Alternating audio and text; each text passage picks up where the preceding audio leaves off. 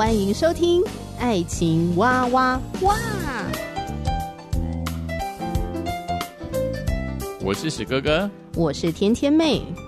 各种情感话题，挖掘深度与广度，挖出感动与温度，为其中的美好惊叹不已。哎，是惊叹还是惊悚啊？以轻松漫谈的方式畅聊各种情感话题。爱情啊，我挖我挖我挖挖挖。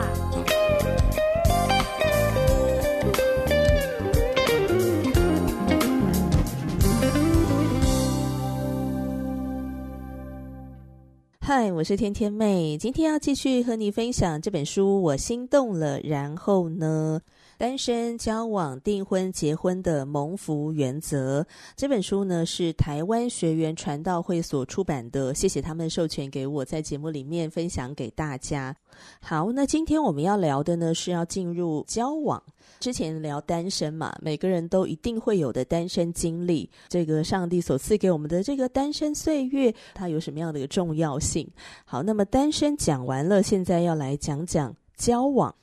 交往的时候，我们应该跟谁交往呢？还有交往它的意义是什么呢？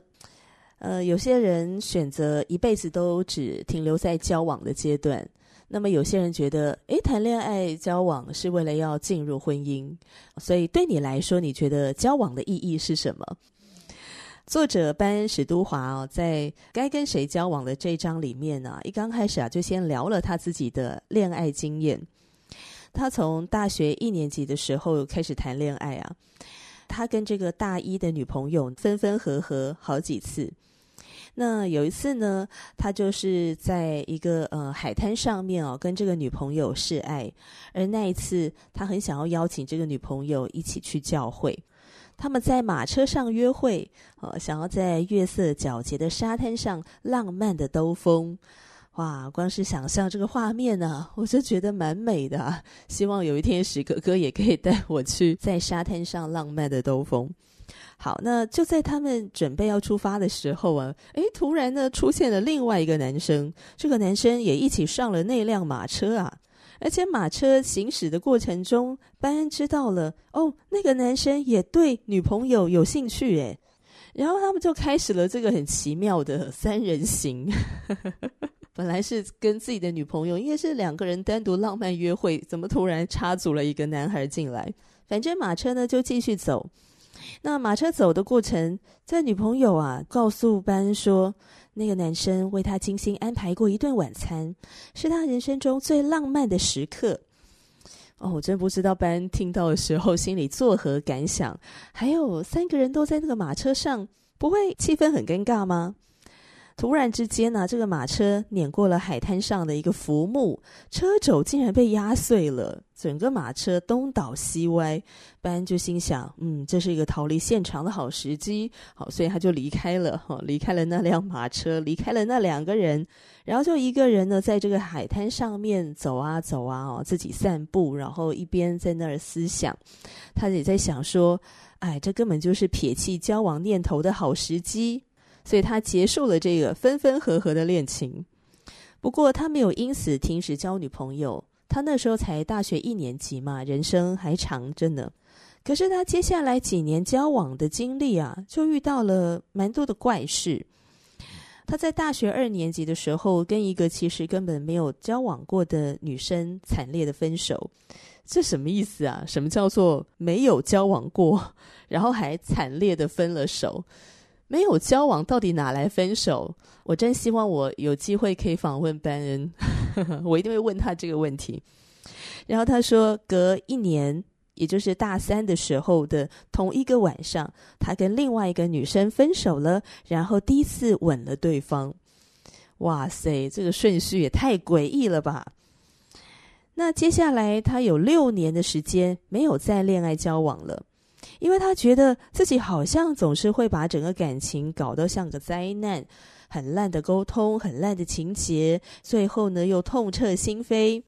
哎，他想要告诉大家的是啊，他有痛苦过，他的恋爱过程并没有这么的顺利，也没有这么的美丽，而且大多时候都非常的煎熬。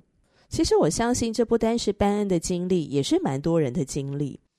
我们感受到、体会到交往不容易耶，交往有它的风险，我们可能会受到伤害的。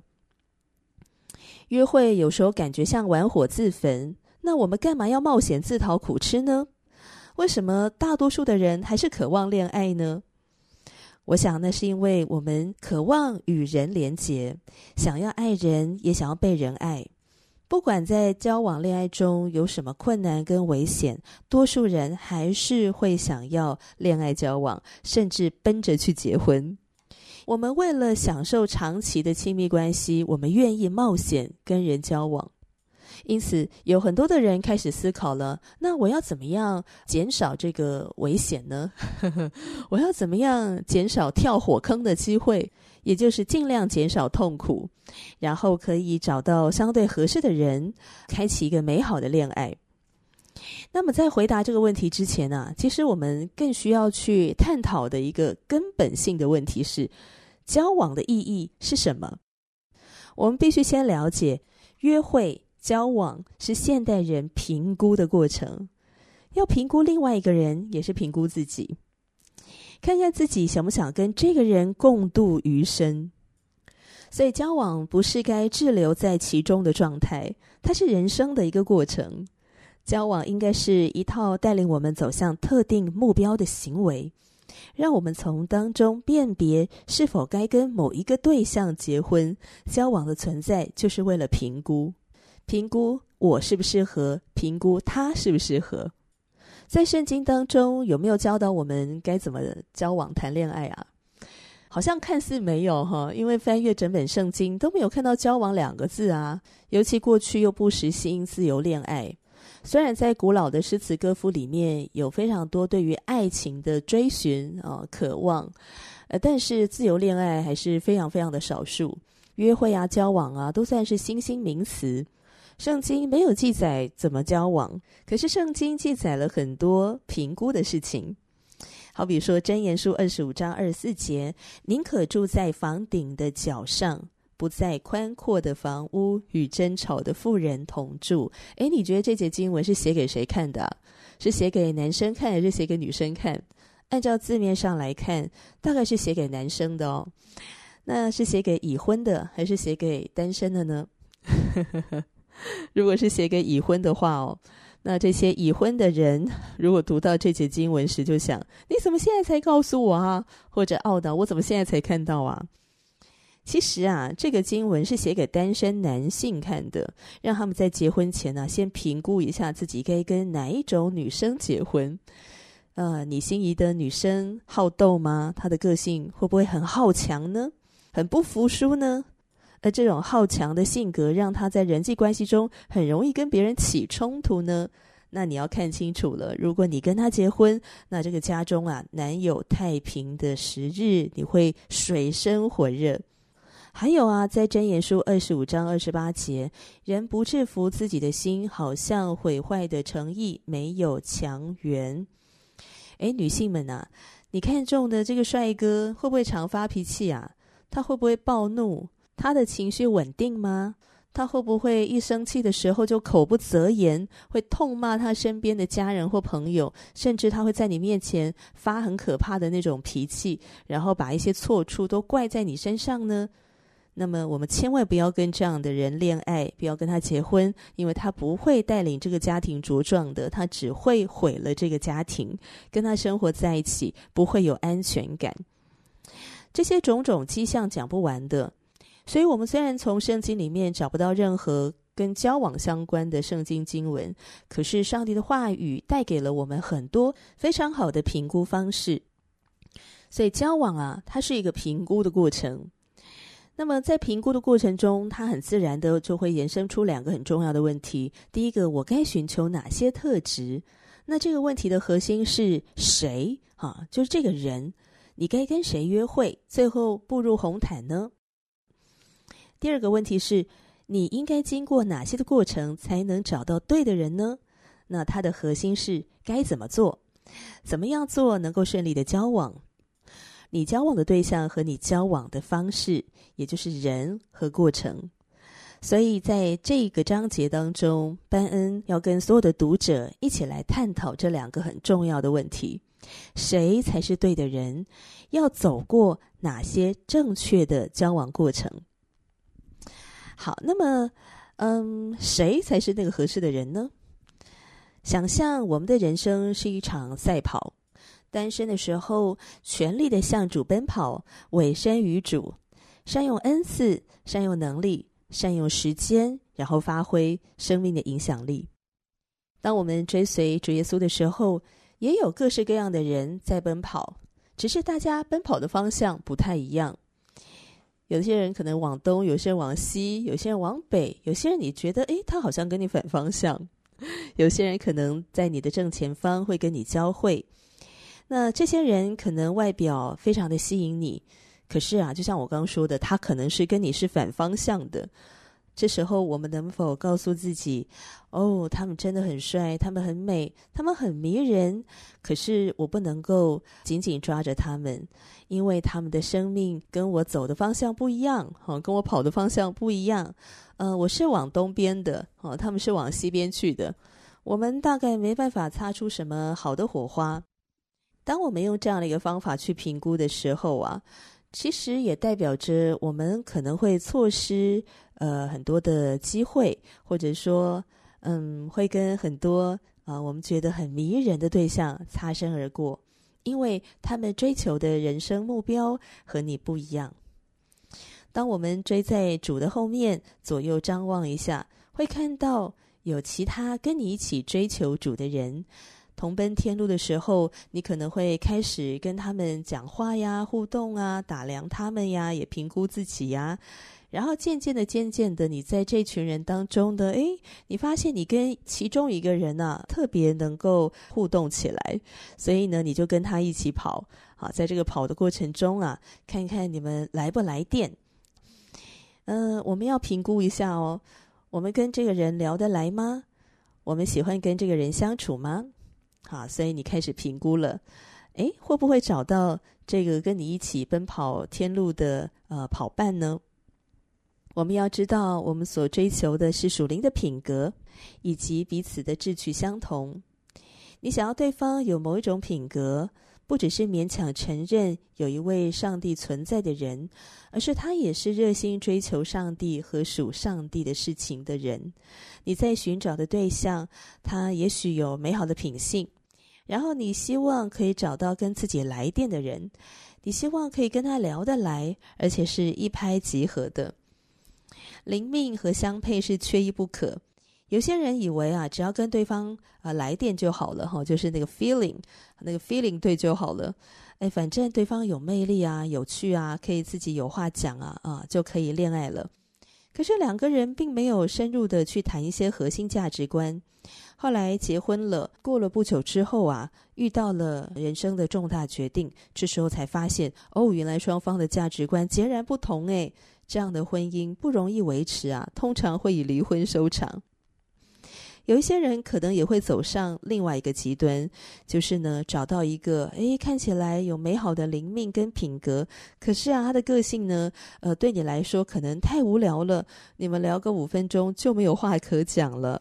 我们也不需要这样勉强自己，因为两个都很重要。哪两个？对方敬钱，有好品格，也要和你相处起来有趣又融洽。好，所以这是缺一不可的。我们寻求对象的时候，也有几个呢是需要留意的哦。不是找一个呃让我们生命完满的对象，交往不是在对象的身上找到意义和成就感，因为这会带给彼此的压力太大了。交往也不是要建构自我价值的一个方式。我们不是半成品啊，不是在等候另外一个半成品来让我们变得完整，而是两个人都是独立成熟的个体，是一加一等于二，甚至是大于二的关系。没有人能够满足别人一切的需要，也没有人能够解决所有的问题，没有人能够医治每一个伤口，也没有人能够根除不安全感。为了这些期待，对朋友或情侣施加那个压力，那最后一定会摧毁这段关系。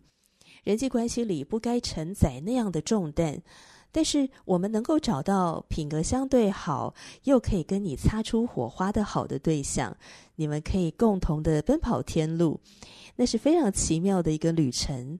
你们一起携手，一起追求主，两个人方向一致，然后渐渐的呢，这个步调啊，哈，可以互相的配合，然后擦出美丽的火花。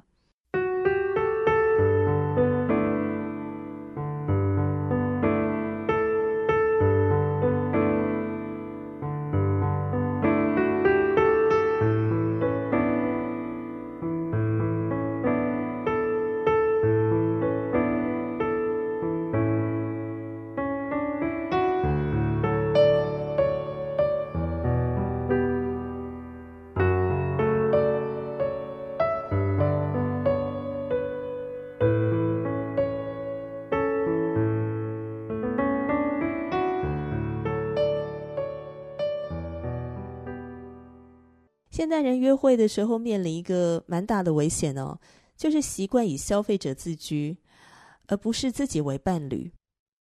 这什么意思呢？如果你问某个人想跟哪种人交往或结婚，他们通常会列出一连串的特质。我想要一个嗯个子高高的男生，好，但可以不用太高，但是呢，至少可以高个我十公分吧。他能够相对的帅气一点，然后幽默风趣、迷人。呃，他有很棒的工作，收入稳定，而且他心思细腻，但是又很刚强。他有自信，然后又很贴心。哦，对了，如果他有六块腹肌，那就更好了。或者是，嗯，我想要找一个迷人的女孩子，呃，比我矮个几公分就好。他要知道怎么样享受生活，而且呢，他最好啊，热爱运动。他喜欢跑步，他会愿意跟我一起去爬山，喜欢旅游啊，而且他还很懂得储蓄。他是一个很会打扮的人，但同时呢，他也很节俭，而且还要很喜欢我啊，最好呢有一点点崇拜我，然后会撒娇。当我们列条件的时候，我觉得无可厚非啊，啊，列条件是一个蛮正常的过程。那大多数的人会列条件，就是希望呃可以得到自己认为最合适的嘛，对吧？甚至啊，有人认为这就好像在定制一个属于自己的嗯真命天子、真命天女。但其实交往不是这样的，因为我们是在找某一个要爱的人，而不是某一个要消费的商品。我们不是拿人拼凑成一架机器人。这不是在荣耀别人身上的属神的形象，我们都是完整独立的个体。我们绝对不可能拼装出一个能够满足自己喜好的人。不管怎样，这对你我都不好。如果我们以前拼命这样做，那我们可能一直都活在自我中心的情况中。我们在交往的时候，双方会一起成长，一起鼓励。挑战影响对方，过程里面我们就必须要适应，必须改变，甚至我们有时候需要牺牲，或者说舍己。所以我们要这样问：我能够跟这个人一起生活吗？我们可以一起走这条人生路吗？以消费者自居，就是寻求能满足自己的人，而不是追求和你一起共同奔跑人生路的人。那这肯定是让我们未来失望沮丧的一个很大的原因，也是为什么会有这个消费者心态。好，那么消费者心态会产生一些问题的。首先，第一个呢，就是不切实际。消费者心态会产生出一种没人能达标的期待。我们在心里面为自己。啊、先这个怎么样啊？塑造一个理想的伴侣，那通常不会把缺点加进去。可是每个人都有缺点呢。如果我们从好几个人身上截取喜欢的特质，然后再把所有的特质组合成一个理想的对象，我们绝对找不到一个真实这样的人存在的。如果你再拿真实存在的人跟这个虚构的理想角色比较，那所有的人都会让我们失望。但问题不是出在他们身上，而是因为我们先生出了一种任何人都无法达到的标准，就算是你截取的特质的对象，也达不到。有一个男人在杂志或网络上看到了一些女人，就想象自己娶了一位跟他们长得一样的人。可是这些照片都有修图，也有很多的滤镜，都不是真的。那些照片中的女人，现实生活中不是长那样的。有些女孩可能会幻想自己找到爱情电影中或者是偶像剧里面看到的男人，可是没有男人是那样的。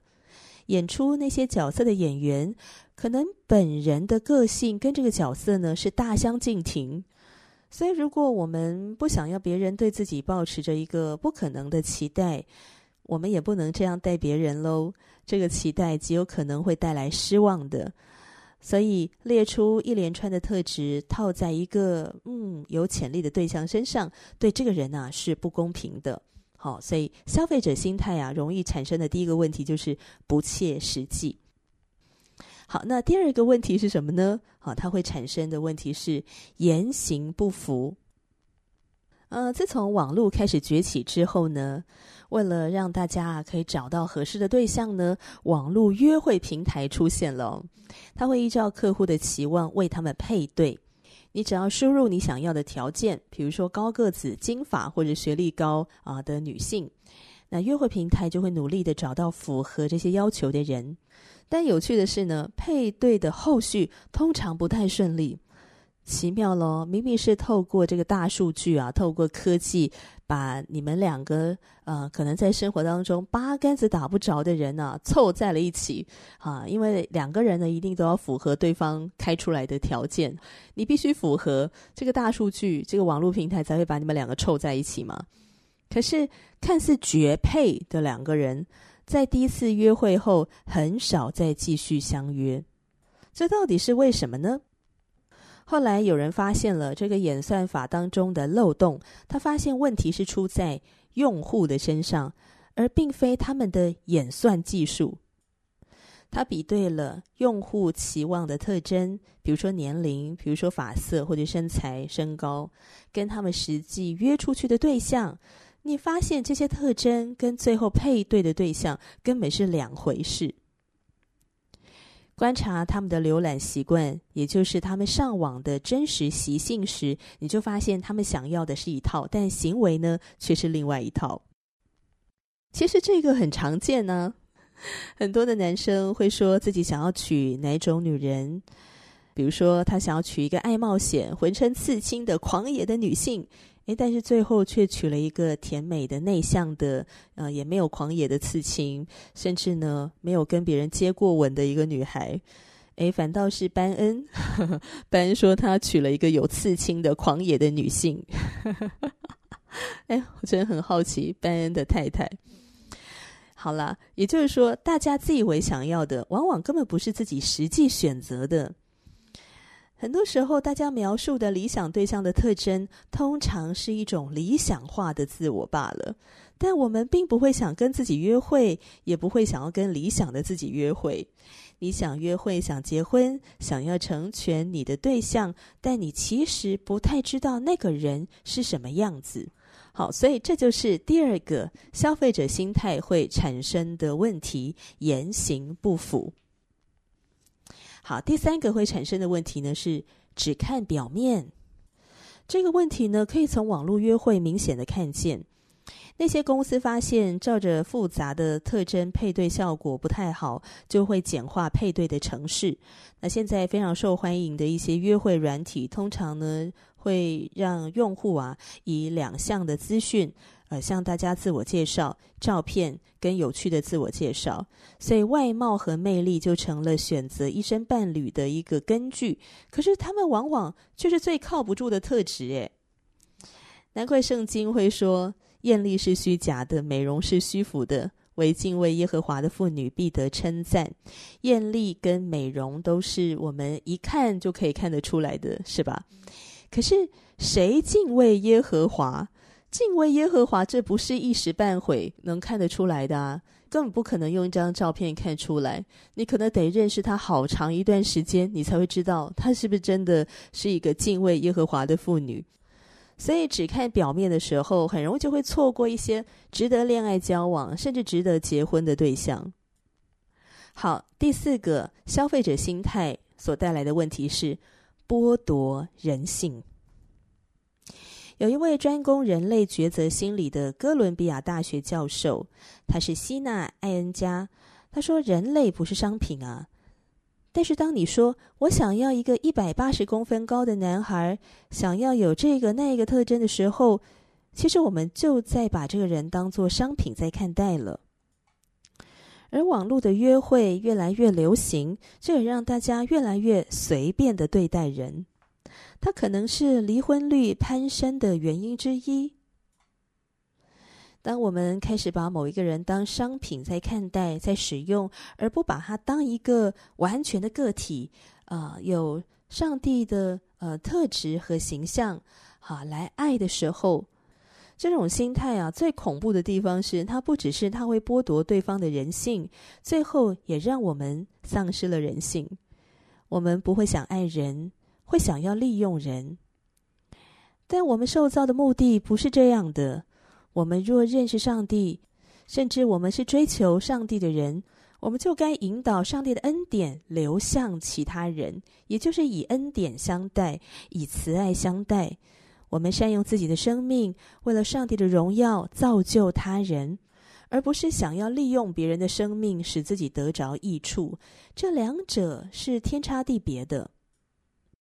所以，我们该留心寻求的不是一连串的条件，而是属灵品格和彼此志趣相投。我们寻求的对象要有美好的灵命，也要跟你很来电。好，那在下一次分享这本《我心动了》，然后呢，就会来探讨一下有三个塑造属灵品格的要素。我觉得这点很重要啊，因为呃，听到太多太多的弟兄姐妹啊写的择偶标准条件之一就是他要爱主，他要属灵。但是爱主跟属灵听起来都非常抽象。那我往往在跟他们聊的时候，我就问他说：“你的爱主是什么意思啊？你的属灵是什么意思啊？”有些人就显得有一点茫然呢，好像讲得不太出来啊。对呀，属灵很重要啊，啊，爱主很重要啊，这些特质哦。可是，对，好抽象哦。到底具体的行为啊，它有定义是什么？它有什么样的标准吗？那有一些人讲得出来啊，但是多半就是说，哦，就是会稳定聚会啊，会参加主日，会参加小组，然后他会参加一些教会活动，会读圣经啊，会祷告啊。嗯，这个听起来呢，也是一个还蛮具体的行为啊。呃，我不是说这个不好，哎，这个也是很好的哈。但是呢，呃，在这本书当中啊，啊、所要跟我们谈的那三个塑造灵命品格的要素呢，啊、不单单是。有没有这些外在的行为？很多是生命里面的东西。那这个是要花些时间呃去观察的。那我觉得不只是观察别人、评估别人呢、我们要观察一下哦，评估一下自己。这三个塑造属灵品格的要素，就希望我们在下一次的时候呢，可以多花一点的时间来聊一聊，好帮助自己。